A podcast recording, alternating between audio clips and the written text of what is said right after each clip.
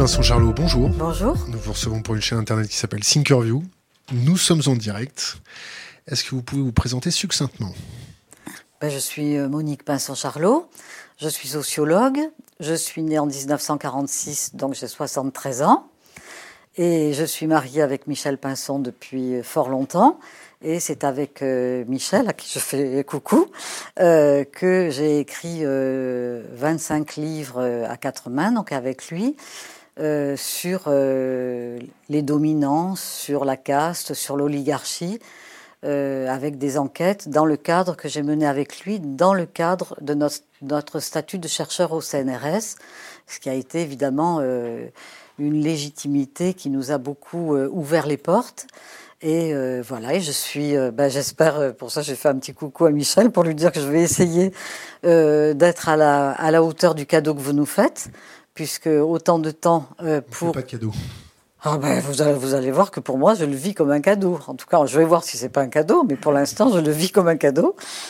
Et, et voilà, pouvoir euh, développer euh, sans être euh, sans être coupé, sans être agressé, comme c'est souvent l'habitude dans, dans, les médias traditionnels et et même paradoxalement sur les chaînes publiques. Moi, ça m'hallucine toujours quand euh, ça se passe pas bien pour nous, que la pensée critique peut pas s'exprimer sur France 2, sur France 5, sur euh, maintenant souvent sur France Inter, France Culture, c'est c'est quand même terrible. Alors qu'il y a, il y a 10 ou 15 ans, euh, avec Michel, on passait régulièrement dans les médias.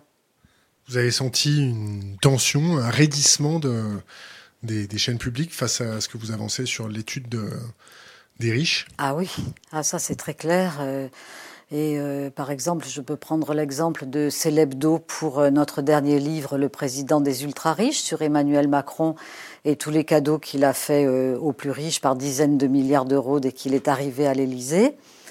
Eh bien, à Célébdo, j'ai au total, j'ai été coupée, je sais pas, 58 euh, fois, enfin un nombre incalculable. Euh, Apathy me, gueulait dessus comme un pitbull sur sa proie, euh, parce que j'avais osé dire que la presse n'était pas libre et euh, qu'il n'était pas d'accord. Et j'ai même été coupée. donc, si vous voulez, c'est quand même des choses qui sont graves. Vous avez été coupée au montage? Oui, j'ai été coupée au montage quand je lui ai parlé du siècle pour savoir pourquoi les journalistes allaient rencontrer les, hommes politiques au siècle tous les, les derniers mercredis de, chaque mois en se rendant aujourd'hui au cercle de l'Union interalliée, 33 rue du Faubourg Saint-Honoré. Et donc voilà, donc là j'ai senti que le, le ton montait. Alors euh, euh, Acrimed, euh, un organisme qui critique les, médias et qui fait un travail, je trouve, en tout cas extraordinaire. Moi, ça m'a fait plaisir qu'ils aient fait ce travail sur cette émission. Ils ont fait un décryptage complet, qui m'ont soumis, que j'ai validé. J'ai essayé de me rappeler qu'est-ce que j'avais pu dire qui puisse être censuré, qui soit aussi grave et aussi dangereux. Et puis, au cours d'une insomnie, je me suis bien rappelé que c'était le siècle dont j'avais parlé. Et donc, j'ai attesté que c'était bien du siècle que j'avais parlé, qu'il n'avait pas supporté. Donc vous avez étudié les réseaux de pouvoir. Qu'est-ce que c'est le siècle? Qu'est-ce que c'est le siècle? Qu'est-ce que c'est le Bilderberg? Qu'est-ce que c'est euh, ce type, ce type de, de, de think tank, de, de dîner de, Oui, vous avez raison. Vous pourriez dire etc. etc. parce qu'il y en a énormément. C'est ça la force euh, de cette oligarchie, c'est de multiplier les instances euh, de coordination de leur rouerie et des, et des rouages de, du fonctionnement de, de, cette classe. Et donc, il y a de multiples associations, de multiples cercles, de multiples think tanks. De... Comme il y a à gauche aussi. Comme il y a, ah ben ça, je, je, je, ne, je, ne dis pas le, je ne dis pas le contraire, mais en tout cas, là, je parle de ce, que, ce, ce sur quoi j'ai enquêté avec Michel.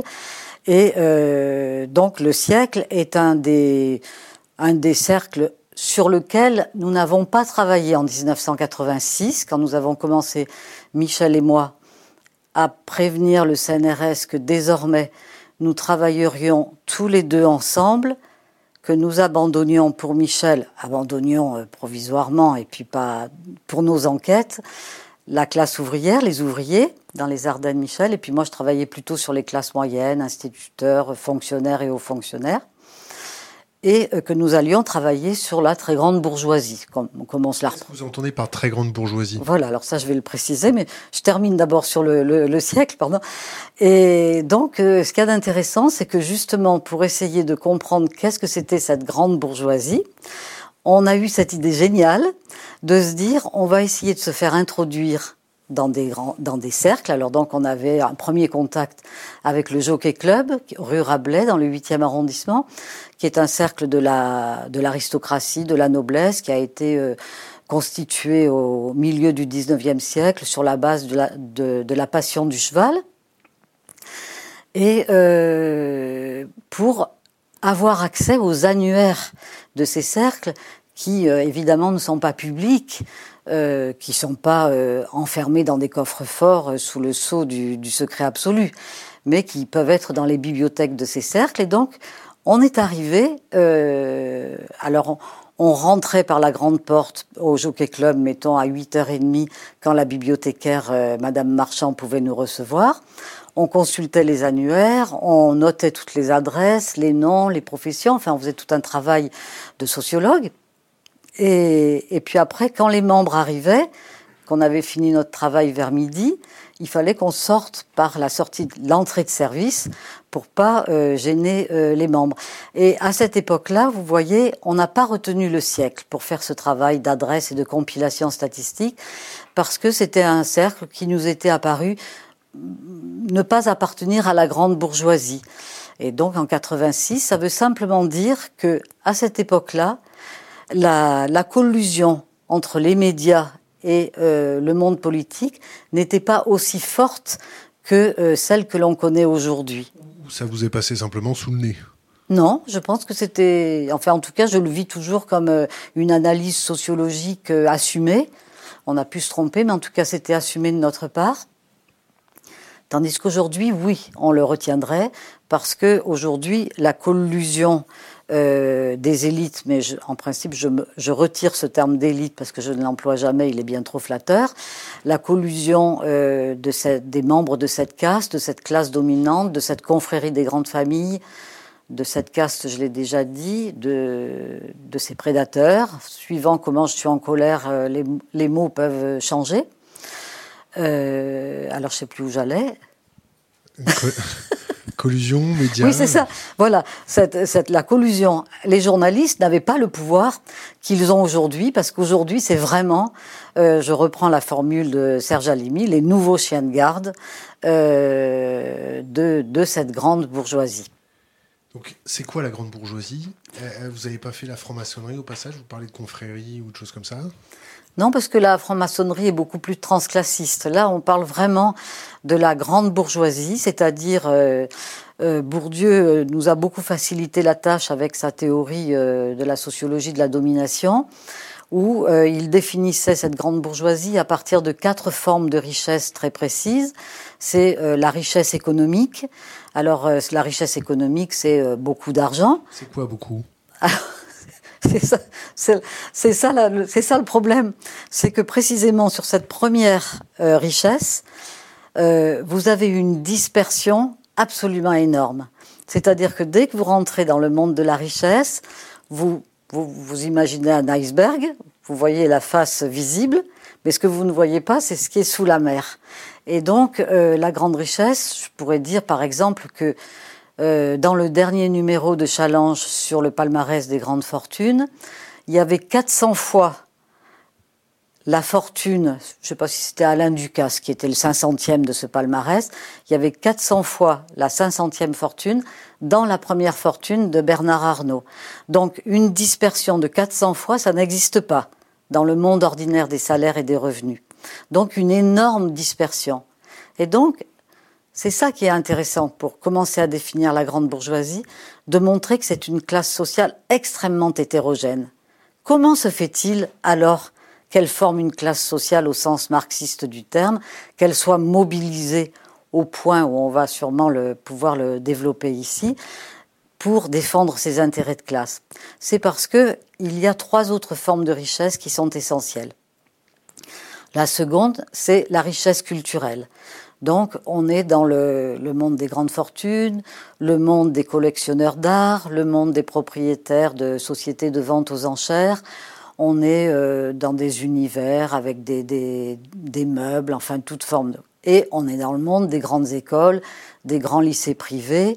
On est dans, dans un monde culturel qui est très éloigné. C'est un fossé qui sépare ce monde euh, des classes moyennes euh, supérieures. Ensuite, la troisième forme de richesse, c'est la richesse sociale. La richesse sociale, ça veut dire que le portefeuille des relations sociales euh, des membres de cette classe est bien garni. Autrement dit, quand vous êtes invité à dîner, il n'y a autour de la table que des gens importants dans euh, les différents secteurs euh, de l'activité économique et sociale. Alors ça peut être un ministre, ça peut être un haut fonctionnaire, un inspecteur des finances, un procureur de la République, euh, ça peut être un industriel, un évêque. Puis quelquefois il y avait deux sociologues qui, avec leur statut de directeur de recherche au CNRS, pouvaient, euh, pour leur travail, être autour de cette table avec des, Français, des gens qui parlaient français, et puis des étrangers. Et notre premier dîner avec Michel, je me souviens très bien, c'était dans un hôtel particulier du 16e arrondissement. On s'est senti trop, trop mal, trop mis de côté parce qu'il parlait sans arrêt, de manière naturelle, français, anglais et espagnol. Puis après, on est passé à des, à des langues un peu plus compliquées. Mais euh, c'est voilà. Et donc là, on a compris que euh, cette grande bourgeoisie était certes hétérogène, mais euh, voilà déjà trois formes de richesse économique, culturelle et sociale. Et alors la dernière, qui est le top, c'est ce que Bourdieu appelait la richesse symbolique, le capital symbolique. C'est une forme de richesse qui vient symboliser les trois autres formes de richesse et qui se manifeste de la manière suivante. Excusez-moi, je prends un petit peu d'eau pour pas comme à la maison, vous m'avez dit. Alors, euh, et qui vient symboliser donc les autres formes de richesse. Donc, mettons, on est invité avec Michel à un cocktail. Euh, il y, a, Guy de Rothschild qui était là, maintenant il est mort, mais bon, il était là. Et euh, lui, il est présenté, et on ne le présente même pas parce que tout le monde le reconnaissait, mais enfin on aurait dit Guy de Rothschild. Et nous, on nous présentait, moi, puisque c'est moi qui suis là aujourd'hui à l'honneur, Monique Pinson-Charlot, directrice du recherche du Centre national de la recherche scientifique. Il disait pas les, le sigle, Centre national de la recherche scientifique. C'est-à-dire, autrement dit, moi, je n'avais pas d'autre forme de richesse que mon statut professionnel, que mon capital professionnel. Tandis que Guy de Rothschild, en disant que son patronyme familial, ce patronyme familial symbolise à lui seul l'ensemble des richesses euh, de cette famille liées à la banque et à la haute finance depuis, le début du XIXe siècle. Et euh, autre forme de richesse symbolique, euh, les corps. Il faut que les corps de ces gens-là manifestent leur supériorité. Ce sont toujours des, corps fins, redressés. Euh, par exemple, il n'y a jamais de frange euh, sur le front. Le, port de tête doit, le port de tête est dégagé, altier. même quand on se retrouve, comme on s'est retrouvé Michel et moi, à Chantilly, dans, au pique-nique du Grand Prix de Diane, c'est toujours à la, au mois de juin, là il va y avoir le Grand Prix de Diane très bientôt. Ils pique-niquent, ils sont à quatre pattes par terre, mais c'est incroyable, nous, si on est à quatre pattes en train de pique-niquer, on sera voûté, pas comment vous dire. Et tandis que même les enfants, ils sont toujours droits, même à quatre pattes par terre en train de manger. Parce que c'est un facteur de reconnaissance sociale. Voilà, c'est un facteur, et c'est plus que ça, je vais vous dire. C'est plus fort que ça, c'est-à-dire que ils sont avec le, cette incorporation de leurs privilèges, il transforme l'arbitraire de ces privilèges en qualité naturelle. C'est-à-dire qu'ils n'y sont pour rien. Que vous soyez né à Neuilly ou à Bobigny, franchement, vous y êtes pour rien. Vous êtes né à, Neuilly, votre vie va être faite de pétales de rose et à Bobigny euh, d'épines euh, épouvantables. À Neuilly, vous allez hériter dans la bouche dès votre naissance des titres de propriété qui ont été accumulés par les générations précédentes, tandis qu'à Bobigny, vous allez hériter d'un père au chômage, enfin des dettes, de toutes les difficultés qui marquent euh, les, les, pauvres, les, classes les, plus démunies. Qu'est-ce que je pourrais donner comme autre manifestation de cette richesse symbolique? Parce que je vais vous dire pourquoi c'est si important. Ça peut être le, château classé monument historique. Euh, avoir un habiter un château classé monument historique, recevoir toute la famille, les grands toujours des grandes familles. Alors ça, c'est bien. Et euh, on a fait un livre assez impertinent, Michel et moi, sur les, châteaux et les châtelains. Et on posait la question, qu'est-ce qui est classé? Est-ce que c'est le château ou est-ce que c'est le châtelain? Et bien souvent, on était capable de montrer que c'était le châtelain grâce à ses réseaux de connaissances, grâce à, plein de choses qui, pouvaient aider à classer monument historique le château de quelqu'un qui avait beaucoup de relations et pas celui de quelqu'un qui n'avait pas beaucoup de relations. Et donc, c'est pour ça qu'il euh, n'y a pas beaucoup euh, de canards boiteux, de brebis galeuses euh, qui quittent la grande bourgeoisie. Parce que les jeunes qui pourraient contester, pourraient contester là, tout simplement le mode de vie de, de cette classe, ne pas avoir envie de s'y épanouir et d'y vivre il porte un patronyme familial. Ce patronyme familial, c'est une richesse. Et donc cette richesse-là, il ne faut pas la salir. Et du coup, le, le, groupe se mobilise pour remettre la brebis galeuse dans le troupeau. Vous n'avez jamais entendu ce vieil adage qui est ⁇ Je viens à vous sans mes titres, mais uniquement avec mes succès ⁇ Oui. Alors euh, ben là, euh, les titres, c'est eux qui les ont. Et le problème, c'est qu'ils ont les succès. C'est-à-dire que c'est une classe où on est toujours, toujours dans le cumul. Nous, dans les classes moyennes, au CNRS, et puis même dans la, vie politique euh, de la gauche, on est toujours dans des, divisions, des oppositions, des faux débats. Dans la grande bourgeoisie, ils sont toujours dans le cumul, le cumul des richesses, euh, le cumul des énergies de chacun. Euh, par exemple, on a fait un travail spécifique, un livre spécifique uniquement sur la famille Rothschild. Et euh, là, on voit bien comment, quand on prend une famille avec tous les membres des différentes branches de cette famille, comment, si le fils aîné de telle branche est pas trop intéressé par euh, reprendre la succession dans la banque et la finance parce que il est passionné de chasse à cours, il est passionné de peinture, il est passionné de d'autres choses, de théâtre par exemple, je pense à, Henri. Qu'à cela ne tienne, c'est pas un problème. L'essentiel c'est d'être excellent dans son choix parce que de toute façon les grands des grandes familles, ça c'est une expression de Pierre Bourdieu et on trouvera toujours un neveu pour euh, prendre la succession euh, dans la, dans la banque, la finance, dans les affaires qui sont le cœur nucléaire du, de la richesse de la famille. Quelles étaient les, les, les conversations de, de, ces salons feutrés? Quels, quels, étaient les, les, sujets les plus abordés? Quels étaient le vocabulaire, la sémantique employée? Alors c'était c'était, c'est vrai que c'était un vocabulaire quand même euh, avec des, des, des, expressions spécifiques. Par exemple, euh, je me souviens le donc le comte Cahen d'Anvers, quand c'est moi qui ai fait la première, le premier entretien euh, dans la noblesse avec ce, ce monsieur, qui m'a reçu dans son hôtel particulier dans le 16e. On a fait un entretien de trois heures. Il avait 78 ans. Et euh, bah, c'était c'était passionnant. Il m'a raconté euh, des, des, choses extraordinaires parce que sa famille, euh, il est très lié à la aux familles Rothschild, euh, Lazare et tout ça, et avec une vie à l'échelle de la planète complètement cosmopolite, des affaires au Paraguay, en Argentine, enfin des trucs incroyables. Lui qui pilotait son avion, il avait à peine 17 ans. Enfin bref, une vie d'aventurier, de de, enfin voilà, une vie extraordinaire. Donc j'enregistre et puis j'ai cru comprendre qu'il était intéressé par faire ses mémoires. Alors à la fin, je lui dis très gentiment, si vous voulez, moi j'étais très intéressé par cet entretien, je pourrais euh, vous recopier les, les cassettes et puis ça pourra peut-être vous aider pour les mémoires.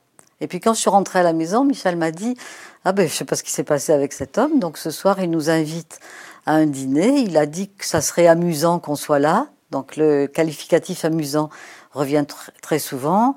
Les femmes disaient que Michel était exquis. Bon, c'est pas des mots que j'avais l'habitude de, de, voir employés. Et puis sinon, j'ai été frappée à d'autres moments par des, des mots très crus. Ce que j'ose pas dire là, mais des. non, merci de votre, votre gentillesse, mais euh, je, je sais pas, je me rappelle plus, mais très crus. Voilà, des. Euh, et sinon, un contrôle total du langage, un contrôle total des conversations. Il faut toujours avoir quelque chose à raconter, il n'y a pas de silence, les anecdotes sont toujours les bienvenues, mais il faut qu'elles soient drôles. Alors au bout d'un certain temps, on s'est rendu compte qu'il répétait toujours les mêmes anecdotes. Euh, il faut avoir de la conversation et il faut que tout le monde parle. Voilà, c'est ce que je peux dire dans un premier jet quelle était la façon de servir les plats, la façon de manger? C'était une conversation de, cours ou c'était une conversation plus charpentée? Est-ce que c'était en gros, est-ce que c'était un dîner de cons vous avez été conviés? Alors merci, euh, parce que les cons, ça, serait nous. Euh, euh, un, petit peu, mais je pense que d'une certaine façon, on pourra y revenir dans la suite de la discussion. C'est ça qui est, un peu gênant dans notre histoire, c'est que tout se passe comme si on, les légitimait d'une certaine façon. Parce qu'au départ, quand on s'est intéressé à eux, on avait notre statut de chercheur au CNRS. On était, euh, moi j'avais 40 ans, 86, Michel 44. On, on, était un peu timide. Michel est d'origine ouvrière, moi je suis d'origine euh, petite bourgeoise de Lozère. Donc euh, vraiment euh, très loin quand même l'un et l'autre de façon différente, très très loin de la grande bourgeoisie parisienne. Euh, de telle sorte que, alors je sais plus où je voulais, où j'allais. La façon de dérouler le dîner. Oui. Les manières. Alors donc, au, donc au départ, alors donc on les légitimait et du coup nos, nos questions étaient plus centré euh, sur les modes de vie, sur la culture, sur la transmission des héritages, sur la chasse à cours. Par exemple, on a fait trois ans sur des vélos tout-terrain dans toutes les forêts de France à courir derrière le cerf. Mais en réalité, c'était euh, pour pouvoir participer au dîner, au pique-nique dans la forêt avec euh, les grands équipages de, de, chasse à cours. Et euh, on a drôlement bien fait de faire ce travail parce que ça nous a ouvert beaucoup de, beaucoup de portes. On essayait de toujours essayer de, de pénétrer, de pénétrer avec nos moyens à nous. Je sais qu'il y a bien d'autres moyens beaucoup plus peut-être efficaces. Nous, c'était des moyens d'ethnologues, d'anthropologues, vous voyez, de sociologues, euh, d'économistes, de chercheurs en sciences sociales. Vous n'avez jamais fait les, les méthodes de brigands Les? Les méthodes de brigands Non, enfin on était brigands, on se sentait brigands à notre façon, mais euh, brigands parce que être brigand, c'est toujours un peu relatif par rapport en comparaison avec les autres. Nous, on trouvait que déjà faire ce travail, Michel et moi, c'était vraiment impertinent par rapport à ce qui se passait à ce moment-là au CNRS. De la flibusterie. Voilà. Mais euh, on se vivait plutôt comme des, comme des acrobates tombera, tombera pas. Euh, et donc, euh, quand notre premier livre euh, paraît aux éditions du Seuil dans les beaux quartiers, on avait fait notre travail comme pour, pour les autres classes sociales, automatiquement en mettant un pseudonyme à tout le monde. Vous avez travaillé sur les banlieues? Question d'Internet. Hein. Question d'Internet. Avez-vous travaillé sur les banlieues? Sur les banlieues. À Neuilly, oui. Alors. Alors oui, oui, on a, travaillé. Alors moi, j'ai fait un gros travail statistique sur l'ensemble de la région parisienne pour euh, connaître l'offre d'équipement public. Un gros travail statistique que j'ai fait avec l'INSEE, l'offre d'équipement public en fonction justement euh, des différentes catégories socioprofessionnelles. Et donc, je peux vous assurer que la banlieue est était euh, vraiment largement dépourvu, que ce soit en force de police, que ce soit en qualité des écoles, des hôpitaux, des moyens de transport, par rapport à la banlieue ouest. Et c'est d'ailleurs au vu de ces résultats qu'avec Michel, on s'est dit, bah, ça serait quand même vraiment intéressant de de, bah, de faire des, des, des, investigations sociologiques précisément sur euh, les dominants.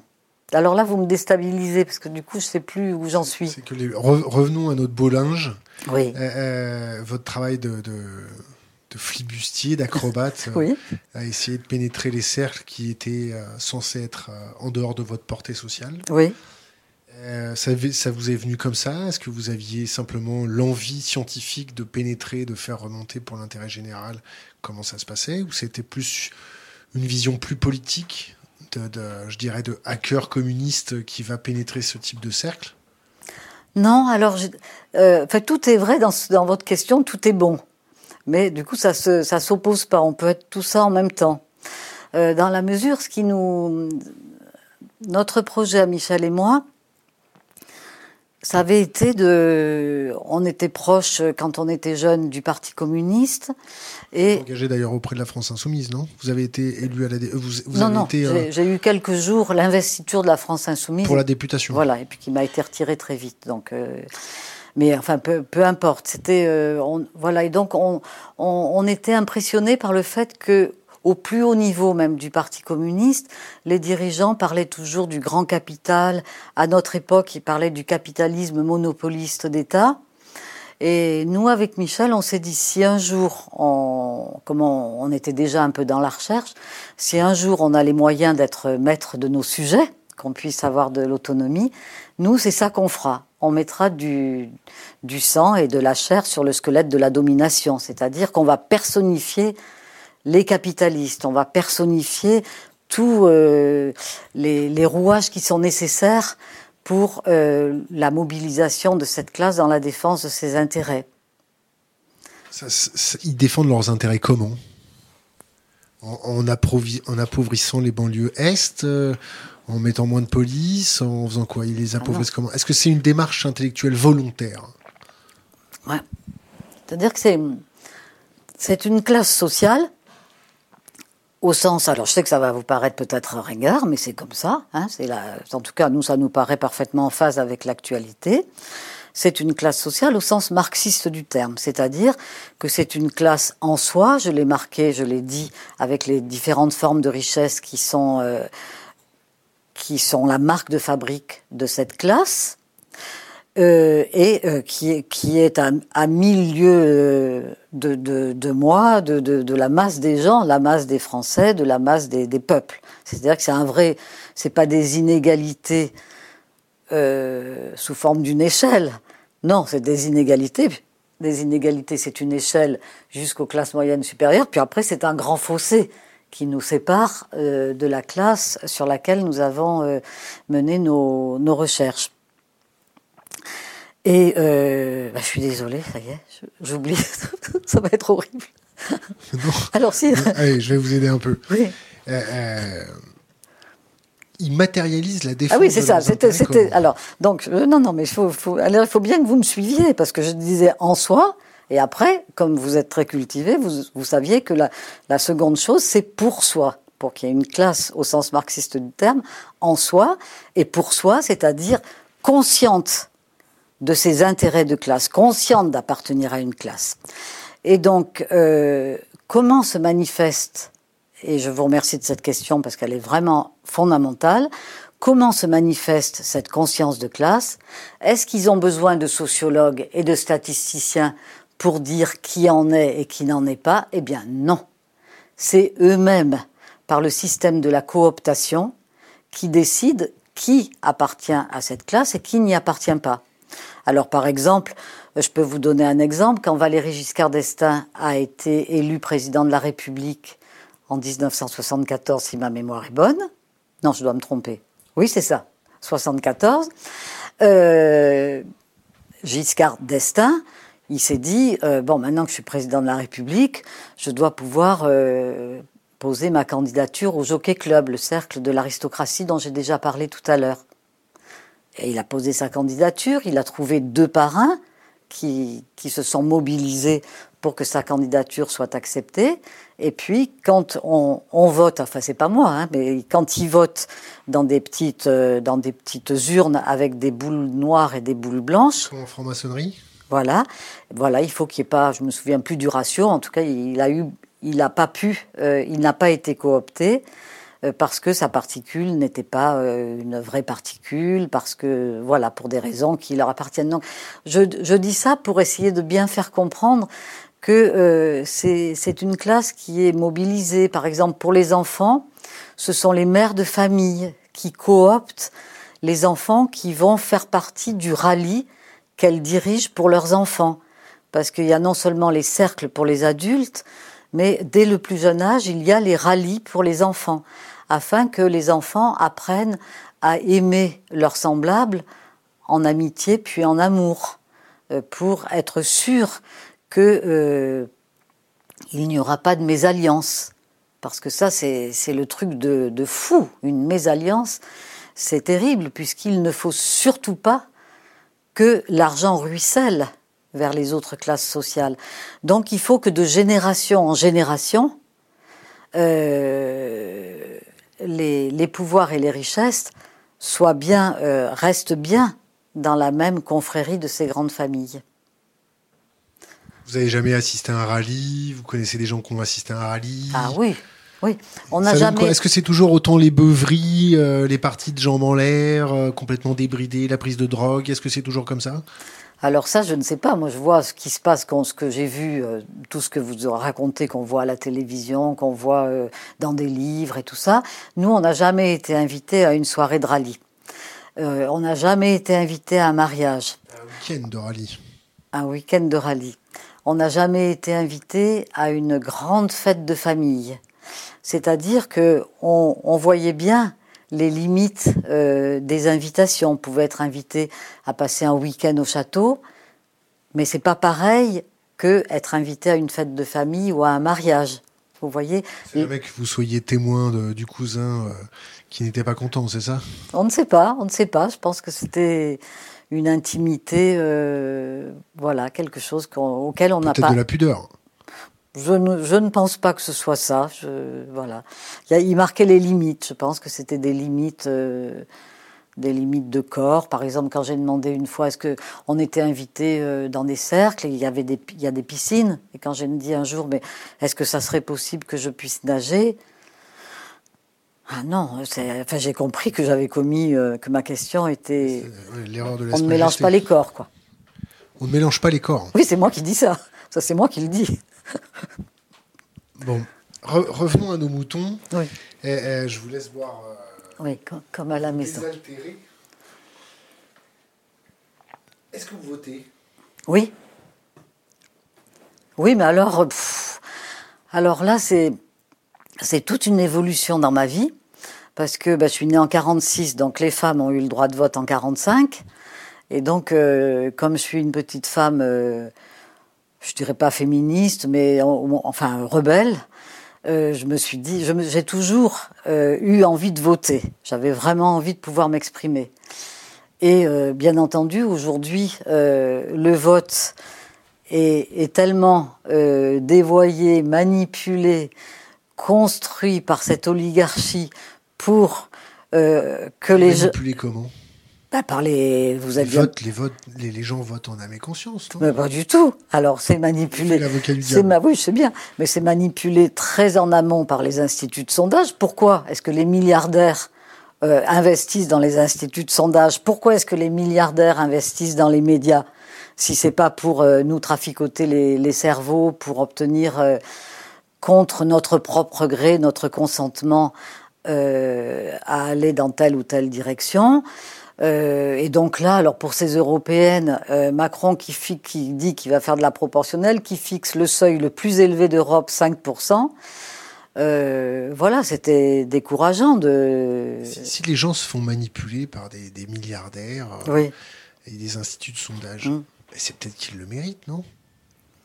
S'ils n'ont ouais. pas un esprit critique, s'ils n'ont pas une autodéfense intellectuelle, s'ils se laissent, s'ils se complaisent mm. dans cette douce torpeur et moite torpeur aussi pertinente oui, qu'un filet d'eau tiède. C'est-à-dire que est-ce qu'ils le méritent Je ne sais pas ma façon de parler. C'est-à-dire que quand vous êtes euh, le nez sur le guidon, que vous avez euh, la vie tellement dure, que vous avez les, gosses à aller chercher, euh, donner le bain, puis il n'y a pas d'argent pour, euh, pour manger, que c'est la galère, comme, comme les Gilets jaunes ont raconté euh, leur vie, de galère en galère, c'est pas vrai. On n'a pas, on n'a pas la possibilité de, d'avoir l'esprit critique. Et on a d'autant moins la possibilité d'avoir l'esprit critique que la pensée critique est absente euh, totalement des grands médias. On est euh, dans, honnêtement, moi je parle comme je parle, euh, on est dans une dictature qui ne dit pas son nom. C'est-à-dire que c'est le monde d'Orwell de 1984 avec un parti unique. Alors nous, c'est pas un parti unique, mais c'est la pensée unique. Parce que que vous passiez sur France 2 euh, j'ai parlé de France 5, mais que ce soit TF1, la même semaine, je suis passé à CNews de Bolloré et à Célébdo, mais c'est la, la, même chose. La pensée critique n'a plus sa place. On ne peut rien dire. On est muselé. Et euh, donc. Euh, Vous avez oublié de préciser quand, quand la, la, plèbe a la, tête dans le guidon, il faut aussi rajouter que les situations stressantes activent dans le cerveau des comportements primitifs qui sont des réflexes de protection. Mhm. Et ça a tendance à faire rendre les gens stressés et ça les empêche de, réfléchir correctement. Mhm. Je vous laisse continuer. Oui, je sais que les, les, neurosciences sont très euh, utilisées, euh, les, la psychanalyse, les sciences humaines et les sciences sociales sont très utilisées dans toutes ces manipulations euh, idéologiques, linguistique et, et corporelle. Hein, ça, euh, et donc, et donc c'est pour ça que je suis contente d'être là euh, avec vous aujourd'hui, parce que euh, la, la, transmission du savoir, la transmission toute simple, je vous parle de nos enquêtes. De bien, votre savoir et de vos enquêtes. Et de, oui, et, et c'est pas ça que j'ai dit? Si. Et donc, de ce que je raconte, je pense que c'est bien pour euh, les, vos auditeurs, euh, que c'est bien d'entendre euh, d'entendre une parole simple, mais que je souhaite efficace et que je souhaite pouvoir aider. En tout cas, quand nous, avec Michel, le qu'est-ce que je vous dirais, le 17 novembre, c'était l'acte 1 des Gilets jaunes.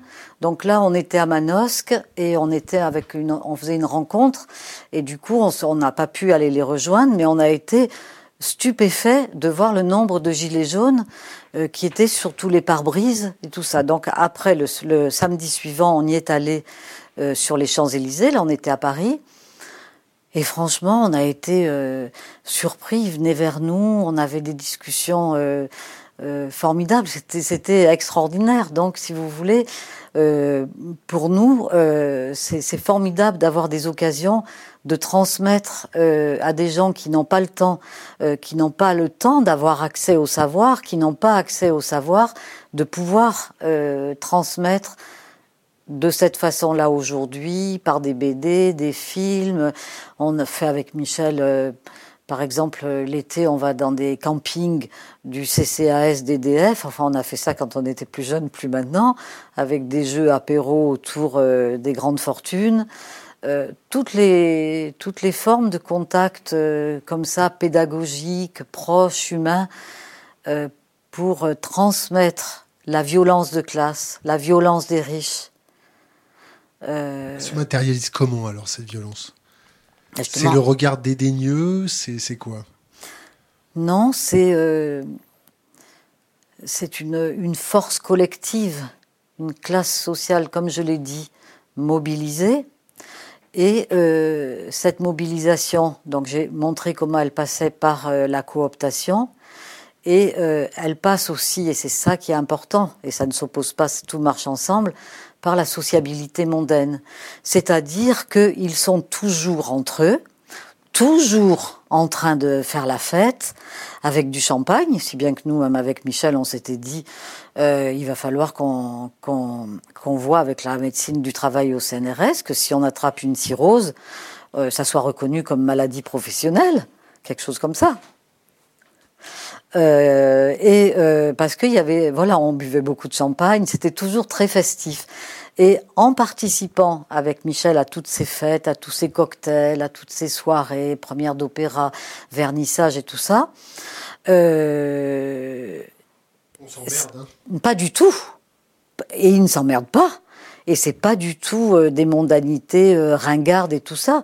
C'est leur travail leur travail, ils sont toujours en train d'échanger euh, sur les affaires, enfin, dans la fête, mais n'empêche que c'est comme ça que ça se passe. Et, euh, on s'est rendu compte que ce n'est pas euh, A qui rend service à B et puis B qui lui renvoie l'ascenseur.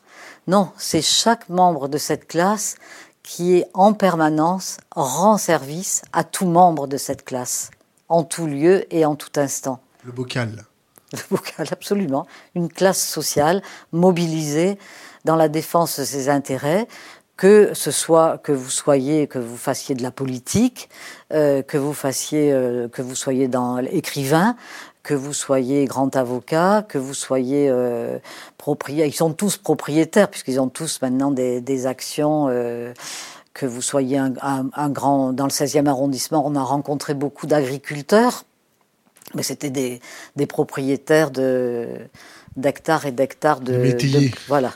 Non de bosses de, de, de blé de, de betteraves. C'était pas des métayers euh, on va passer à quelques petites questions d'internet pour revenir à, à nos questions. Est-ce que vous avez lu le, le livre de Juan Branco? Qu'est-ce que vous pensez de son travail? Alors donc j'ai lu le, le, livre de Juan Branco, euh, Crépuscule, c'est celui-là. Et, et ben écoutez, moi, il y a des choses qui m'ont beaucoup intéressé parce que nous, on a beaucoup écrit, par exemple, sur euh, les grandes écoles de la bourgeoisie. Les, les, plein de lycées, euh, d'écoles. Mais c'est voilà. Mais c'est vrai qu'on n'avait jamais écrit sur euh, l'école alsacienne. Donc ça nous a intéressé euh, tout ce qu'il raconte sur l'école alsacienne, sur la, personnalité, le personnage de Gabriel Attal qui est aujourd'hui très en vue auprès d'Emmanuel Macron. Voilà, ben il est, je trouve qu'il est, il est, il est jeune, il est fougueux et euh, il présente euh, comme extraordinairement original des choses que nous savions. Je veux dire, on n'a pas appris grand-chose sur le fonctionnement de l'oligarchie avec cet ouvrage. Certains, certains le, le, le, décrivent comme conspirationniste. Ouais. Donc, je, vous, je, vous, pose une question Internet. Mmh. Est-il possible de parler de ces collusions sans être amalgamé au conspirationnisme? Alors, Est-ce que c'est un réflexe de, de, de, de, cette caste pour discréditer et décrédibiliser vos arguments? Oui, c'est ça. Alors c'est clair que c'est ils nous dé décrédibilisent ou les journalistes qui, qui veulent nous stigmatiser d'emblée nous traitent de complotistes. Et nous, on, on c'est vrai que c'est objectivement c'est bien une classe qui qui complote à Bilderberg, la trilatérale, ils sont toujours entre eux, ils discutent, ils échangent et tout ça. Vous avez assisté Mais... à ce type de meeting? Non, non, non, non, non j'ai beaucoup. Comment vous pouvez dire qu'ils complotent? Mais justement, je, je dis qu'ils échangent, mais qu'on pourrait dire qu'ils complotent. Hein et, et, nous, avec Michel, non, on dit que, en tout cas, nous, on ressent pas ça dans notre travail.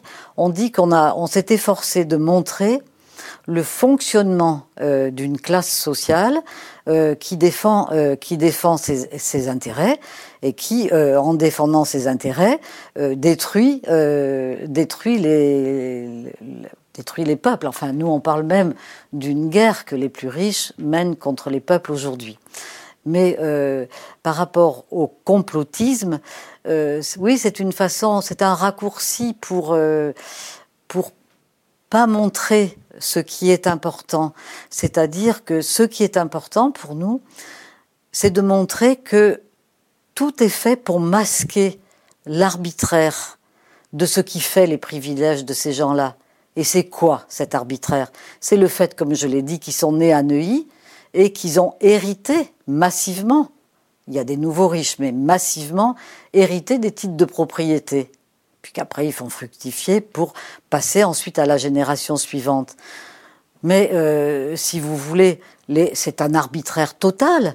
Et du coup, on est là face à des géants au pied d'argile, parce que du jour au lendemain, c'est pas difficile de dire les titres de propriété ne peuvent plus permettre d'exploiter la force de travail des autres.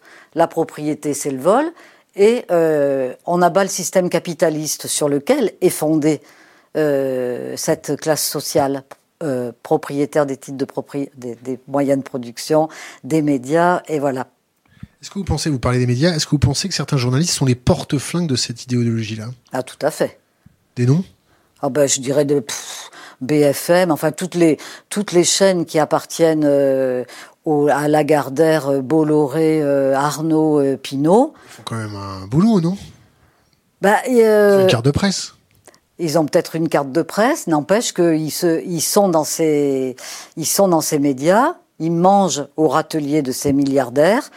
Et euh, honnêtement, même à leur insu, euh, c'est les nouveaux chiens de garde. Ça, il n'y a pas de problème. Hein. parce que je suis suffisamment passé dans ces médias pour savoir comment c'est difficile euh, d'imposer euh, une autre façon de parler, une autre parole, un autre contenu.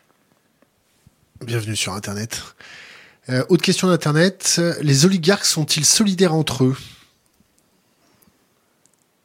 Alors, ben, la solidarité de la solidarité de classe est, est essentielle, euh, puisque c'est par cette solidarité-là que vous gardez votre votre statut, parce que votre statut, il ne tient finalement, bien sûr, au titre de propriété que que vous avez, mais euh, c'est euh, comme euh, dans, dans la noblesse, il y a tout, tout ce capital symbolique, toute cette reconnaissance euh, qu'il faut avoir et qui est très importante. Il faut que quand je disais que la sociabilité mondaine c'était un travail de tous les instants et de tous les jours, c'est parce que c'est Norbert Elias qui a écrit dans la Société de cours des, des pages superbes sur le fait qu'il fallait toujours prouver que l'on en était.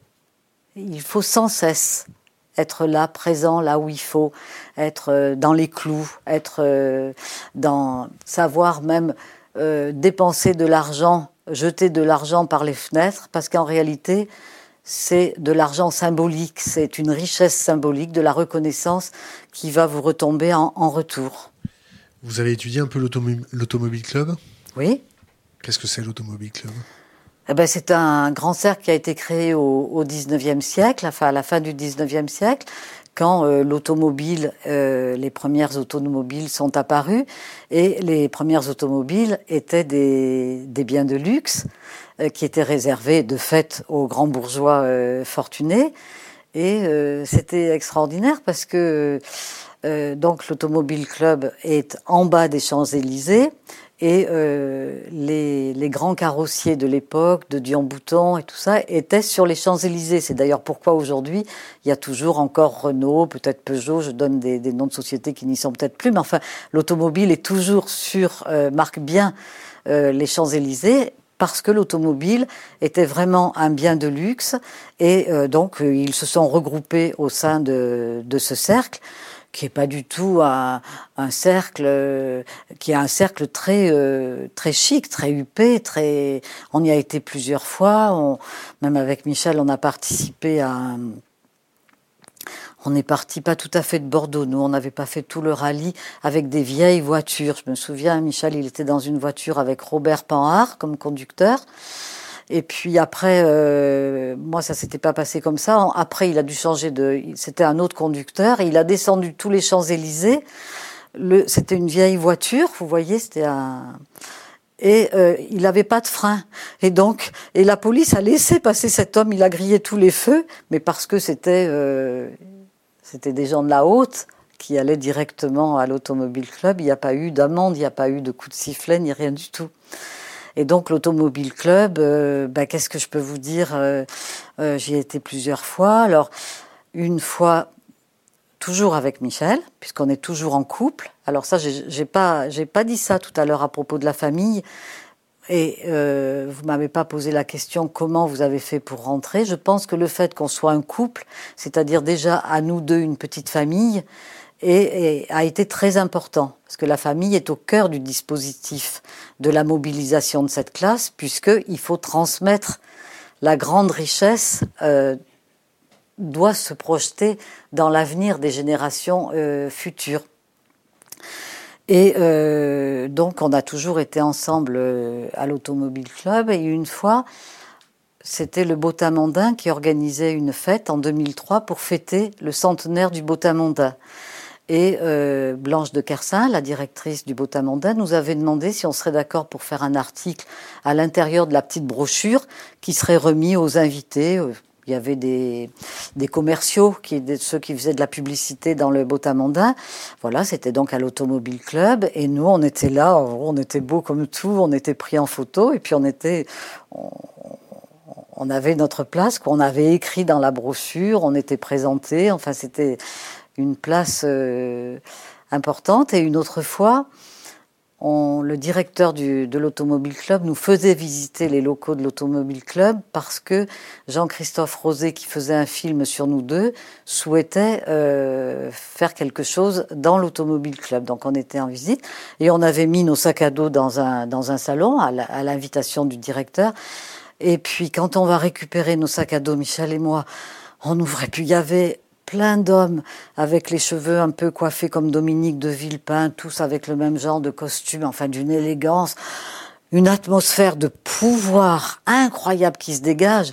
Et comment ils nous ont regardés euh, avec un air, euh, mais vraiment presque méchant. Enfin, on n'était vraiment pas à notre place. Alors vite, on a pris nos sacs à dos et on est parti. Mais jamais on n'oubliera ce sentiment-là qu'on a ressenti du pouvoir, d'un pouvoir euh, dur, d'un pouvoir euh, violent, d'un pouvoir euh, pas tendre. Nous, si, je peux me permettre, nous, on en a filtré des, des cercles comme ça. Hein. On a trouvé les gens seuls, tristes, alcooliques, ayant des pathologies, toujours à raconter la même chose. Et vous n'avez pas vu ça, vous? je, comprends qu'on puisse voir ça. Simplement, c'est ce qu'il y a, ce qu'il y a de, de, chouette dans ce que vous venez de dire, c'est que euh, quand on est, euh, on arrive avec notre casquette de chercheur, on veut écrire des livres sur ce milieu, et euh, on, voit les choses avec euh, des lunettes spécifiques, des lunettes avec des, une méthode de chercheur, des hypothèses de chercheur. Euh, et donc, euh, on ne pouvait pas voir ce milieu comme vous le venez de le dire. Vous n'avez pas le physique peut-être pour porter des talons de 18 cm peut-être, non? Ah, de 8 cm, non. 18 mais 18, ah non, ça, non, non, non. Mais je portais quand même des talons, je, portais des petits tailleurs, euh, alors c'était pas Chanel parce que j'avais pas les moyens, mais entre Promode et 1, 2, 3, j'arrivais quand même, euh, quand on est mince, ça va, ça, on arrive à, s'en sortir. Et Michel, on lui a acheté un costume croisé bleu marine dès le premier entretien et il l'a toujours. Il n'y avait pas d'Audemars Piguet euh, au poignet Non. Vous connaissez Non. C'est une, petite montre. Oui, enfin, j'imagine. C'est un des atours pour pouvoir hacker ce genre de cercle. Euh, revenons à une question d'Internet. Euh, quel est l'avenir sur le court et moyen terme de cette, de cette caste? Alors, Bertolt Brecht disait De qui dépend l'oppression? De nous de qui dépend-elle, de, qui dépend-il, de qui dépend-elle, de, qui dépend-il que cette oppression cesse de nous? C'est-à-dire, je répondrai à cet internaute, euh, c'est nous qui avons tous les pouvoirs, c'est nous qui faisons fonctionner l'économie réelle, c'est nous qui sommes les plus nombreux, et on se laisse oppresser, opprimer, on se laisse déshumaniser, esclavagiser, par une petite caste qui s'est accaparée avec le système capitaliste toutes les richesses et tous les pouvoirs. Tous les dominos aujourd'hui basculent en leur faveur. Warren Buffett a déclaré en 2005 Nous sommes effectivement dans une guerre de classe, c'est nous les riches qui la menons et c'est nous qui sommes en train de la gagner eh bien, nous, nous, euh, nous pensons qu'il est tout à fait possible de renverser euh, les dominos euh, dans l'autre sens, à la condition et à la seule condition que nous nous unissions au-delà de nos divisions, au-delà de nos égaux, au-delà de tout ce qui nous sépare, pour sauver tout simplement la planète et l'humanité. Puisque... C'est pas trop tard, c'est pas, pas un peu du wishful thinking. Je vais être dur, je vais me faire vraiment l'avocat du diable. Mm.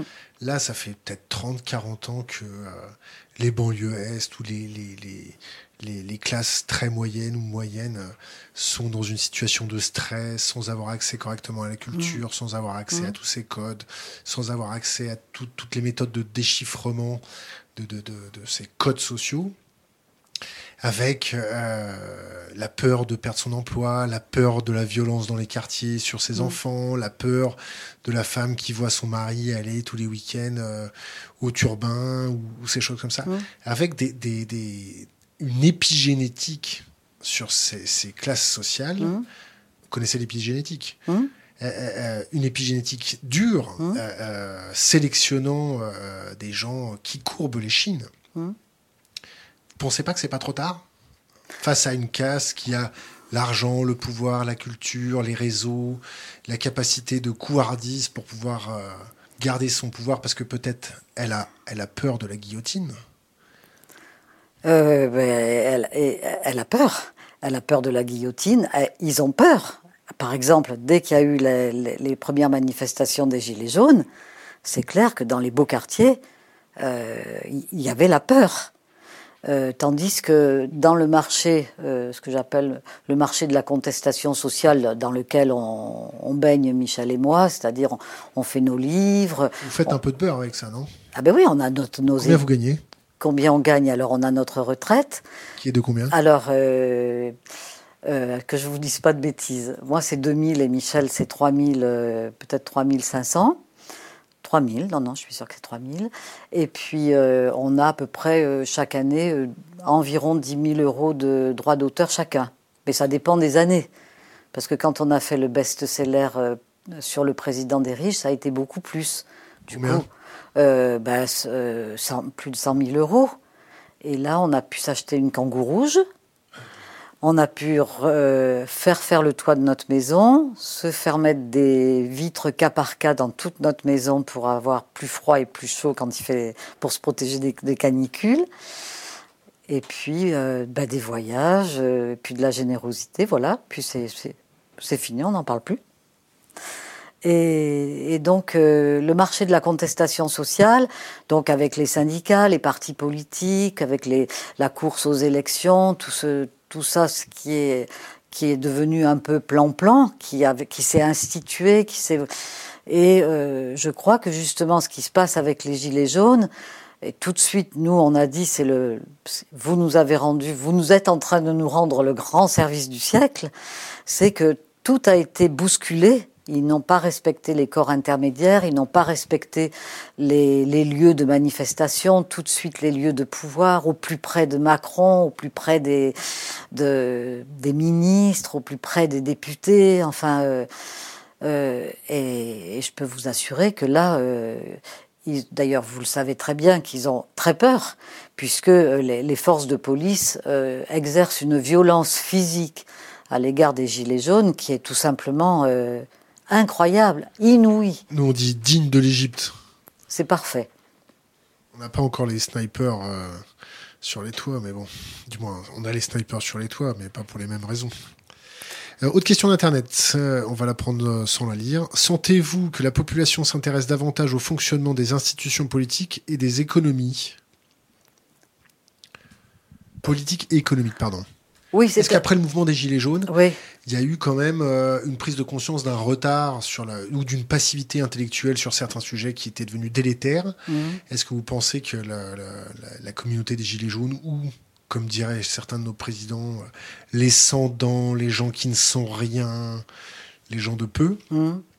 ont pris conscience qu'il fallait quand même se réintéresser au, rouage de certaines fonction, du moins certains, certaines, certaines institutions.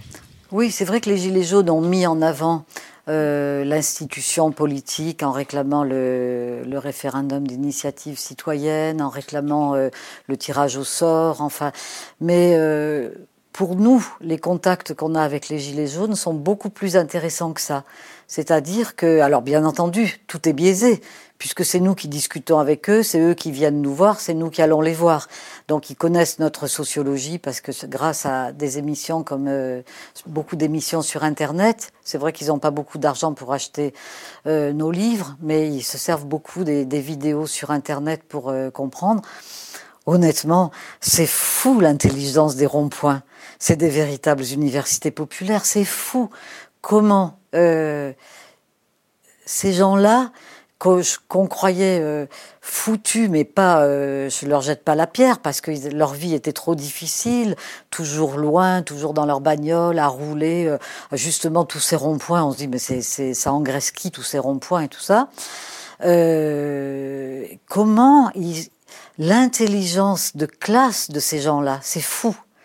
Et même je vous dirais, quelquefois, c'est ça.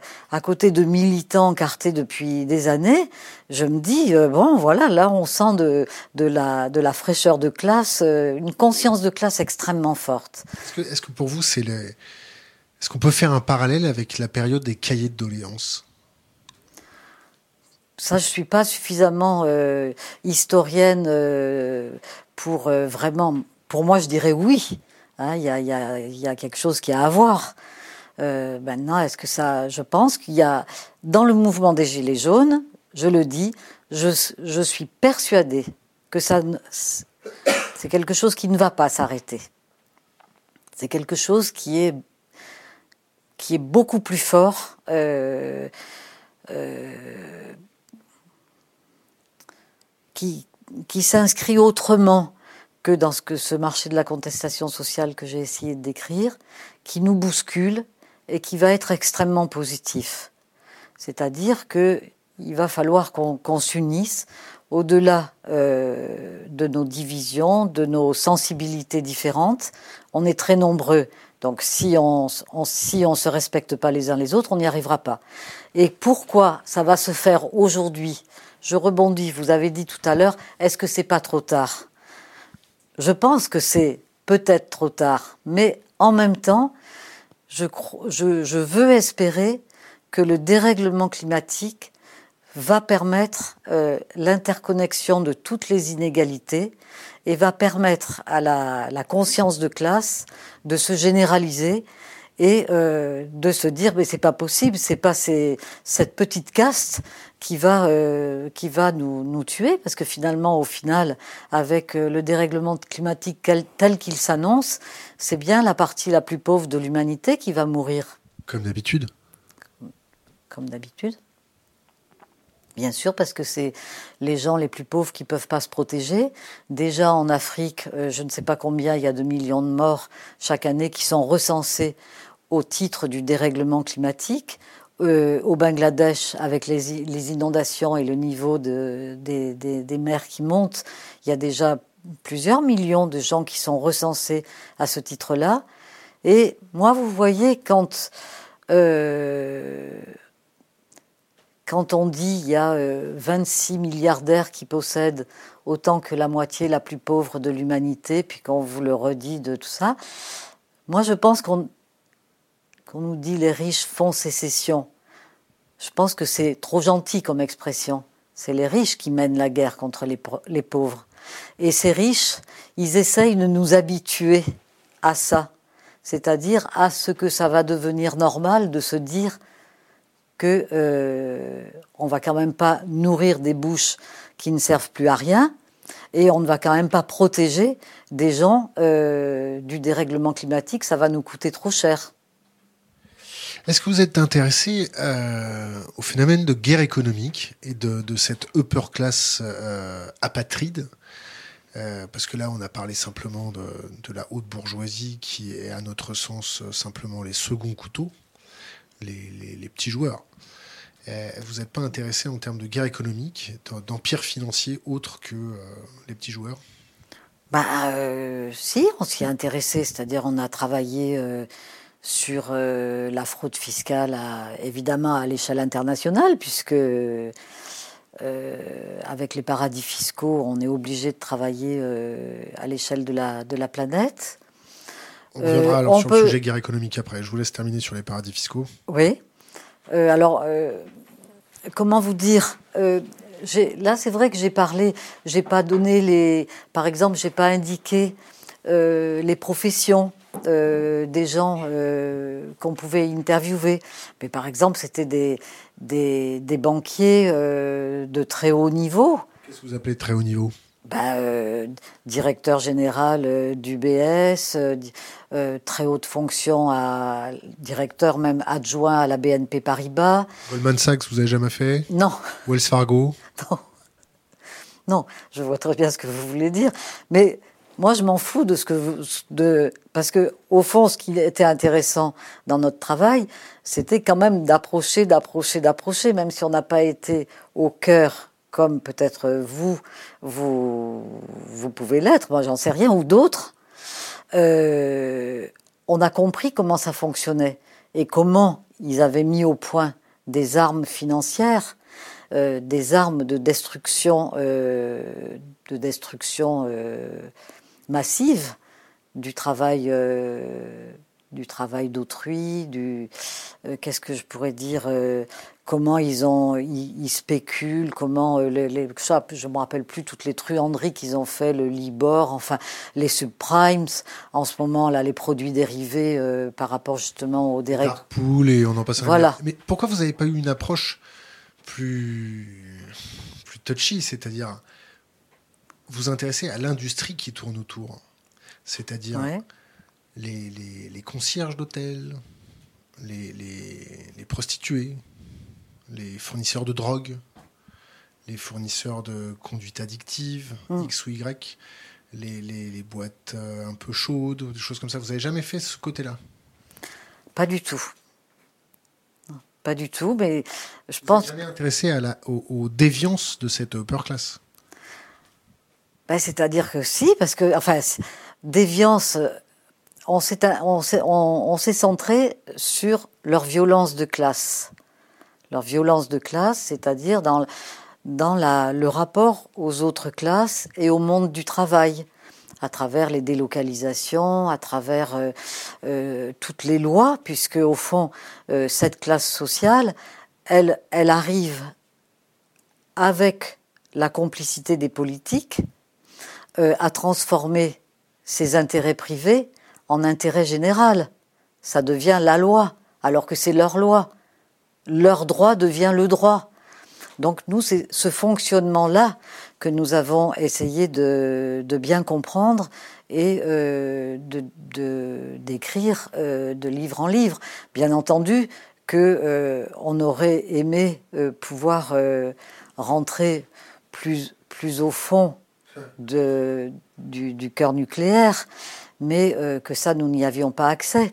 Et que, euh, au fond, euh, ça aurait été bien, mais on n'y avait pas accès, on n'y avait pas accès.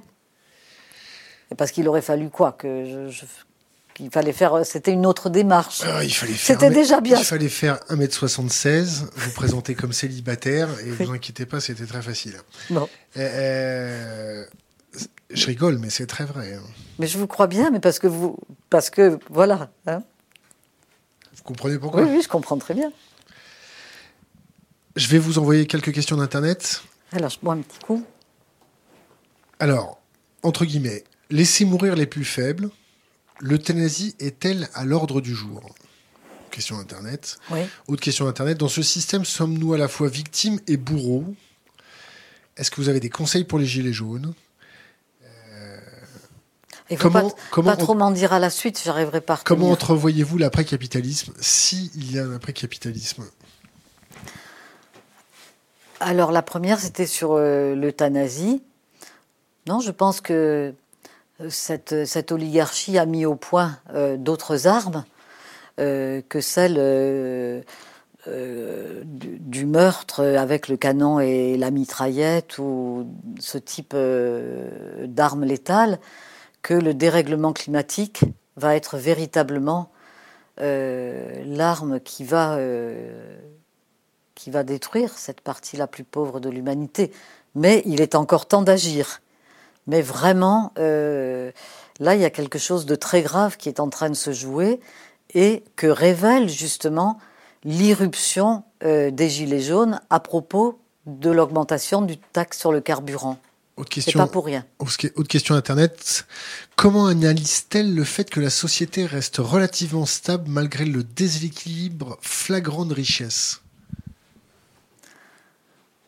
parce que il ben, y, a, y, y, a, une dictature, il y a un autoritarisme qui s'est mis en place. Si vous voulez, le système capitaliste tel qu'il évolue avec le néolibéralisme aujourd'hui, vous avez fait plusieurs émissions euh, là-dessus, ce moment où la, disons, la finance prend le pouvoir sur le politique, prend le pouvoir sur la communication, le monde des médias. Euh, Macron, par exemple, il a été placé à l'Élysée par des puissances d'argent. Hein, par des donateurs, par des, puissances d'argent. Je ne suis pas dans tous les secrets, mais je m'imagine qu'il y a, y a des choses que je ne sais pas. On a découvert avec Sarkozy que finalement, euh, il s'était quand même fait payer 50 millions euh, d'euros par la Libye pour sa campagne des présidentielles en 2007. Donc je sais qu'on ne sait pas tout. Mais voilà, l'argent permet de s'approprier, y compris le bien commun qu'est le politique. Et euh, du coup. Euh, ça fait cher la danseuse. Euh, ça, fait que on est piégé, on est garrotté, on est. On, a un psychisme qui est disloqué, on est tétanisé, on se sent impuissant, on, on se sent dans l'incapacité.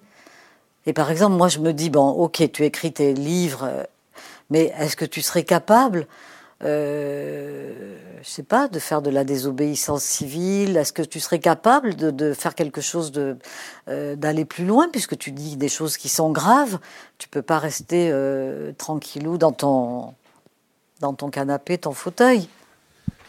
Autre question Internet. Euh, comment cette classe parle-t-elle du peuple? Quel vocabulaire? Se rend-elle compte de leur violence? Se rend-il compte de leur violence? Alors écoutez, les, faits, les faits parlent tout seuls.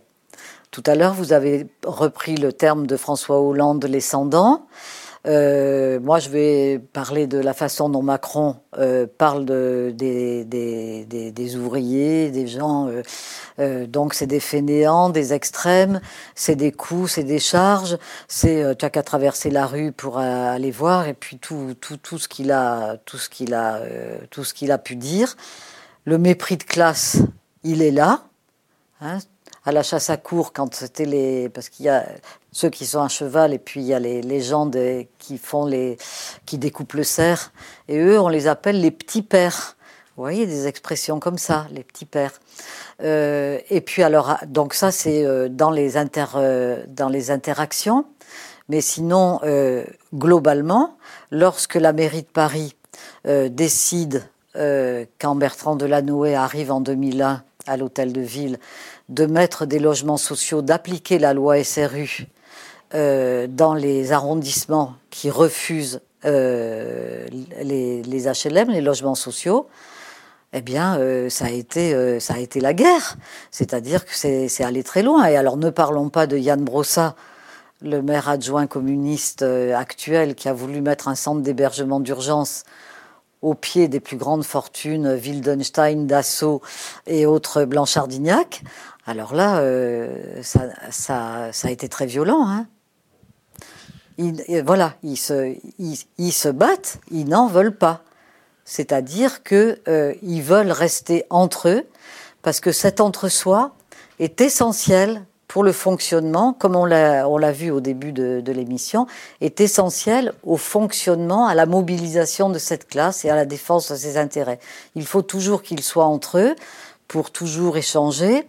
Il faut toujours qu'ils soient entre eux pour éviter les mésalliances. Il faut toujours qu'ils soient entre eux pour construire ce sentiment d'impunité, qui n'est pas seulement un sentiment, c'est une vraie impunité, puisque les gens de la justice, les gens du politique, le monde des affaires, tout le monde se réunit dans euh, la mayonnaise de la, de la sociabilité mondaine.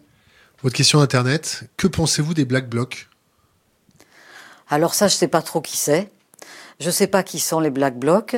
Je sais simplement qu'une fois, il y a une, euh, une jeune fille qui est venue faire une vidéo chez moi, pour moi, Et euh, je lui ai dit que hier, j'étais, la veille, j'étais euh, devant l'Assemblée nationale à une manifestation tout de suite après l'arrivée de Macron, donc c'est septembre 2017.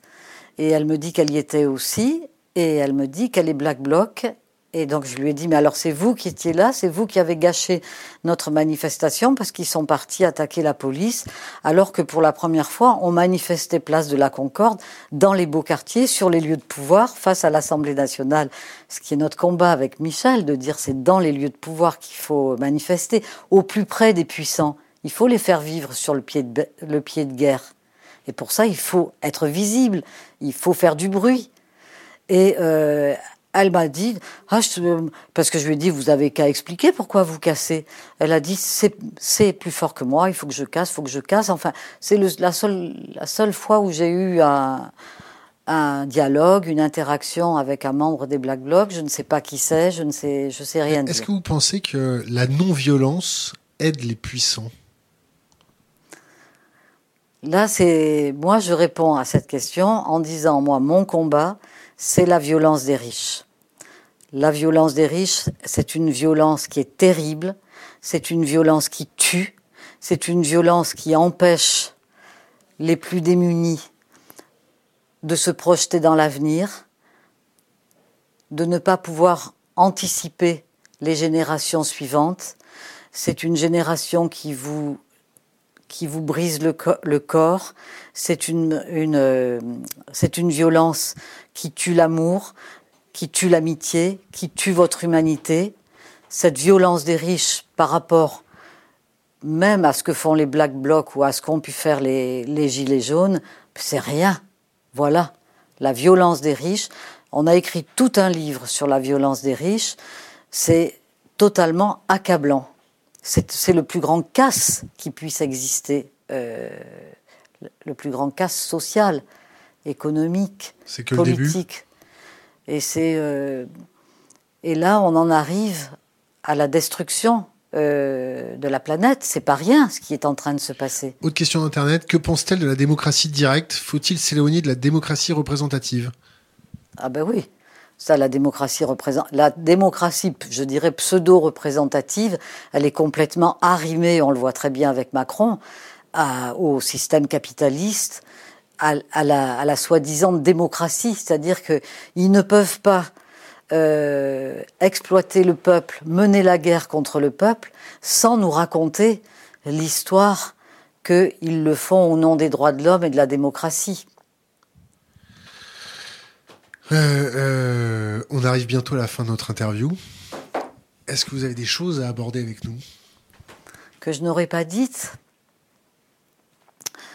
Euh, ben, Je sais pas. D'abord, je dirais que je me sens bien là, d'avoir pu euh, parler euh, avec vous, que euh, vous m'ayez fait sentir les limites de notre travail.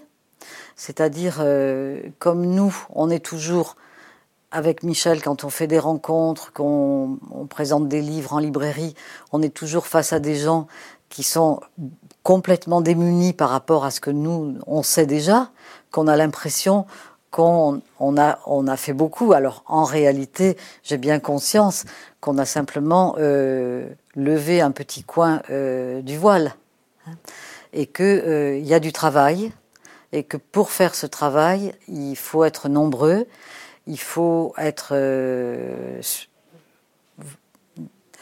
il faut qu'il y ait des lanceurs d'alerte de partout. Il faut qu'il y ait plein de gens qui activent euh, l'article 40 euh, du code pénal. Il faut qu'il y ait les salariés, euh, qu'il y ait plein de gens qui parlent sous anonymat s'ils veulent pas être lanceurs d'alerte. Voilà, nous, il y a des, c'est comme ça aussi qu'on travaille. Vous avez déjà planté dans votre travail, vous avez déjà fait des bourdes, vous avez déjà fait des, des mauvaises interprétations avec les chiffres que vous utilisiez. Ben, je, je pense pas. Est-ce qu'on vous avait déjà, est-ce qu'on vous a déjà fact-checké? C'est-à-dire que il y a eu, euh, par rapport à Emmanuel Macron et euh, les cadeaux qu'il a fait en dizaines de milliards aux plus riches, il y a eu juste un tout petit, euh, un tout petit désaccord avec un économiste de Libération parce que on avait, on a écrit ce qui est juste que l'ISF il l'a supprimé, donc il a supprimé les, les, valeurs mobilières du stock de patrimoine mobilier des plus riches, mais que pour les revenus du capital, qui étaient euh, imposés comme les salaires de manière progressive de 14 à 45% pour la première fois, depuis la Ve République, depuis la Libération, moi je sais pas, il a instauré un forfait sur l'imposition, pour l'imposition des revenus du capital, en dessous de la première tranche d'imposition des salaires, à 14%. Et pour le capital, aujourd'hui, c'est 12,8%. Est-ce que vous vous rendez compte que Bernard Arnault, qui récolte des centaines de millions de dividendes euh, chaque année, va payer, si, pour ce qu'il payera en France, parce qu'il y a les paradis fiscaux, il y a tout le reste, la holding en Belgique et tout ça, pour ce qu'il va payer en France, il va payer 12,8% de manière forfaitaire, ce qui est contraire, je pense, je parle sous votre contrôle, ce qui est contraire à notre Constitution et à la Déclaration des droits de l'homme, où on doit payer ses impôts de manière progressive en fonction euh, de sa fortune. Exactement. Libération soulève en février 2019 que les pinsons Charlot commettent une erreur grossière et confondent le taux marginal d'imposition avec le taux effectif d'imposition, ce qui leur permet d'affirmer à tort le plus mal payé des contribuables paie plus en impôts sur le revenu que le riche que les plus riches des actionnaires sur chaque euro de dividendes perçus. Oui, alors là, c'est parce que franchement, je suis pas, je, je reste pas d'accord avec ça, dans la mesure où on dit que la première tranche d'imposition, c'est zéro pour les salariés, puisque d'une part, il y a tous ceux qui ne sont pas imposables, mais pour ceux qui sont imposables, il y a cette tranche que je n'arrive toujours pas à comprendre, qui va de 0 à 14 Mais pour moi, quand on paye ses impôts, ça commence à 14% Avant, je ne les paye pas. Ensuite, il y a Le Monde qui critique les pinceaux Charlot pour l'absence totale de rigueur scientifique dans leur ouvrage. Le président des ultra-riches, les pinceaux Charlot croit observer l'assurance imperturbable et le goût de l'entre-soi de la bourgeoisie coupé du reste de la société en s'efforçant de maintenir étanche. Blablabla. Vous avez quelque chose à leur répondre au monde? Ah, bien sûr. C'est-à-dire que quand on sait, quand on sait pas quoi dire, sur le contenu d'un livre, comme le président des ultra-riches, sachant que Le Monde a quand même, euh, que nous lisons chaque jour, a beaucoup, beaucoup travaillé euh, pour euh, propulser Macron à, à l'Élysée.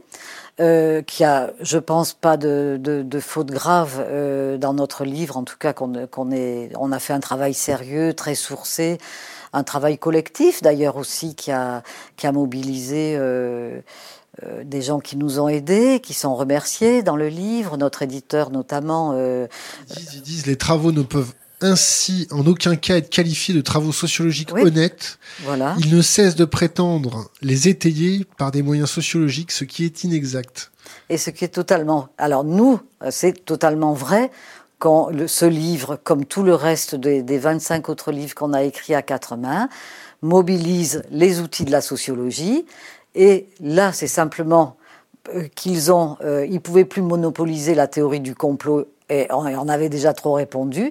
Et donc, c'est même aller très loin parce qu'un un autre sociologue qui est éditocrate au point et qui se réclame de la sociologie a pu demander à ce que nous soyons poursuivis devant les tribunaux pour euh, usurpation, imposture usurpation euh, infondée euh, d'une discipline euh, scientifique.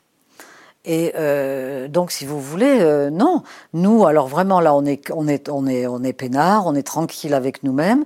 Ce sont des modalités de, pour nous déstabiliser, pour nous stigmatiser, auxquelles ben, je, réponds tout tranquillement devant vous, avec un sourire qui n'est pas aussi généreux que ce que je voudrais, mais euh, euh, que, que, nous prenons comme euh. Alors vous allez dire, vous êtes content de vous. Je pense qu'on a fait du bon travail avec Michel, vraiment.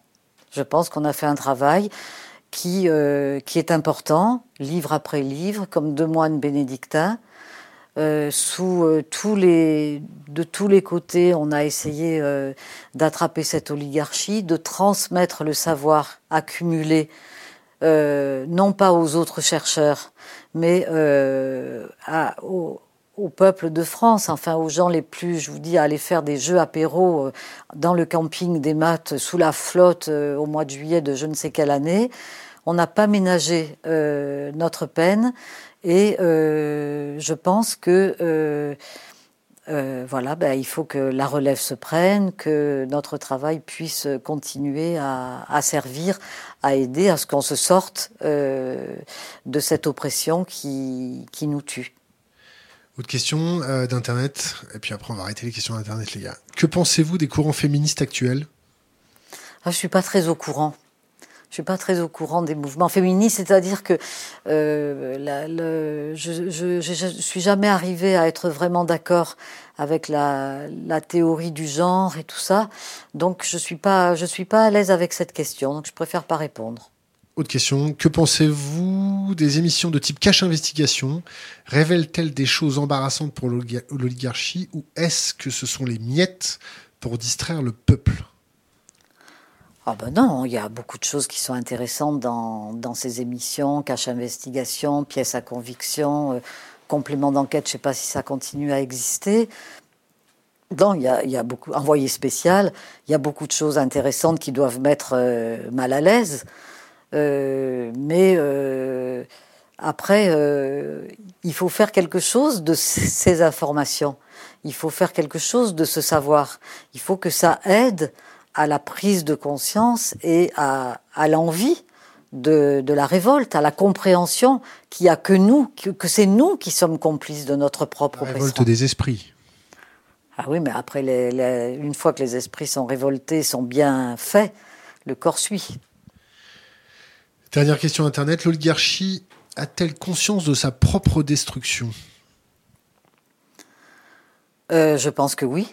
Parce que le fait, le fait qu'ils soient toujours sur leur qui-vive, euh, quand il y a des grands mouvements sociaux. Alors là, pour les gilets jaunes, on n'était plus, on n'était plus accepté euh, dans les beaux quartiers. Donc, mais en 1995, quand il y a eu les grands mouvements euh, contre Juppé avec les, retraites, la, SNCF et tout ça, euh, on était là avec eux et franchement, les, valises étaient prêtes. Hein. Ils sentent le goût du fer derrière leur nuque? Ils, ils, ont en mémoire la Révolution française, ils ont en mémoire euh, tous les grands mouvements, ils ont en mémoire 1936, ils savent très bien qu'en 1936, ils ont dû lâcher sur les, congés payés, sur euh, les salaires des ouvriers et sur tous les avantages que les ouvriers ont obtenus en occupant euh, les usines, en occupant, euh, en faisant la, grève illimitée avec occupation d'usines. C'est pas par les élections que ça a été. Serge Alimi le montre bien dans le grand bond en arrière. Et donc, il suffirait que on décide tous de se mettre en grève euh, les ouvriers, euh, les, les, dockers, euh, tous ceux qui conduisent les moyens de transport, enfin, on s'arrête tous de travailler, tout est bloqué, ils sont plus rien. On arrive à la dernière question, qui n'est pas une question, qui est laisser un conseil pour les jeunes générations, une bouteille à la mer, et juste avant ça, conseiller trois livres. Alors, trois livres. Alors, j'ai déjà cité la bande dessinée Sarkozy-Radafi qui a été publiée chez Delcourt Le Seuil et qui est absolument hallucinante. Avec Fabrice Arfi, Benoît Colomba, j'ai partenu. Euh, tout est sourcé et, et, voilà. Donc on apprend que euh, ils, n'ont pas eu de menace. 50 millions d'euros ont été versés à Nicolas Sarkozy pour sa campagne des présidentielles de 2007. Ensuite, quelqu'un que vous avez reçu ici, Denis Robert et Catherine euh, Le Gall, on l'a pas reçu. Non, vous l'avez pas reçu. Mais je dis, je dis l'autre auteur de, ce livre pour un livre superbe sur euh, la façon dont euh, l'État euh, français, par exemple, pour le, passage de leur livre qui concerne le, la, vente de Quick.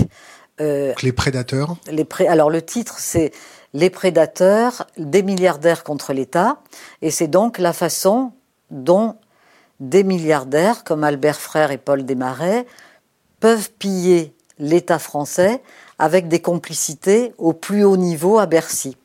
Et donc c'est une enquête magnifique et euh, ce livre-là, je l'ai trouvé vraiment, vraiment très, très intéressant, très fort et qui va plus loin que ce que nous, on a fait. C'est-à-dire que là, vraiment, l'enquête euh, est une véritable enquête d'investigation. C'est pas le même registre que du travail sociologique comme nous, on a fait à l'échelle d'une classe sociale.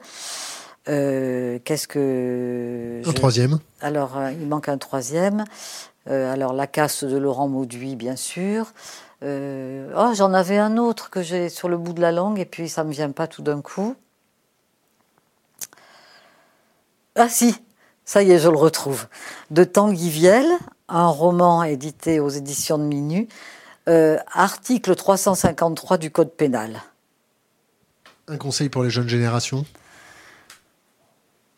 eh ben, il, faut, il faut vraiment euh, prendre conscience de l'individualisme négatif dans lequel euh, vous tous, vous avez été construits avec l'éducation que vous recevez euh, dans cette société néolibérale et qu'il faut transformer cet individualisme négatif en un individualisme positif euh, de liberté et de progrès socialement partagé.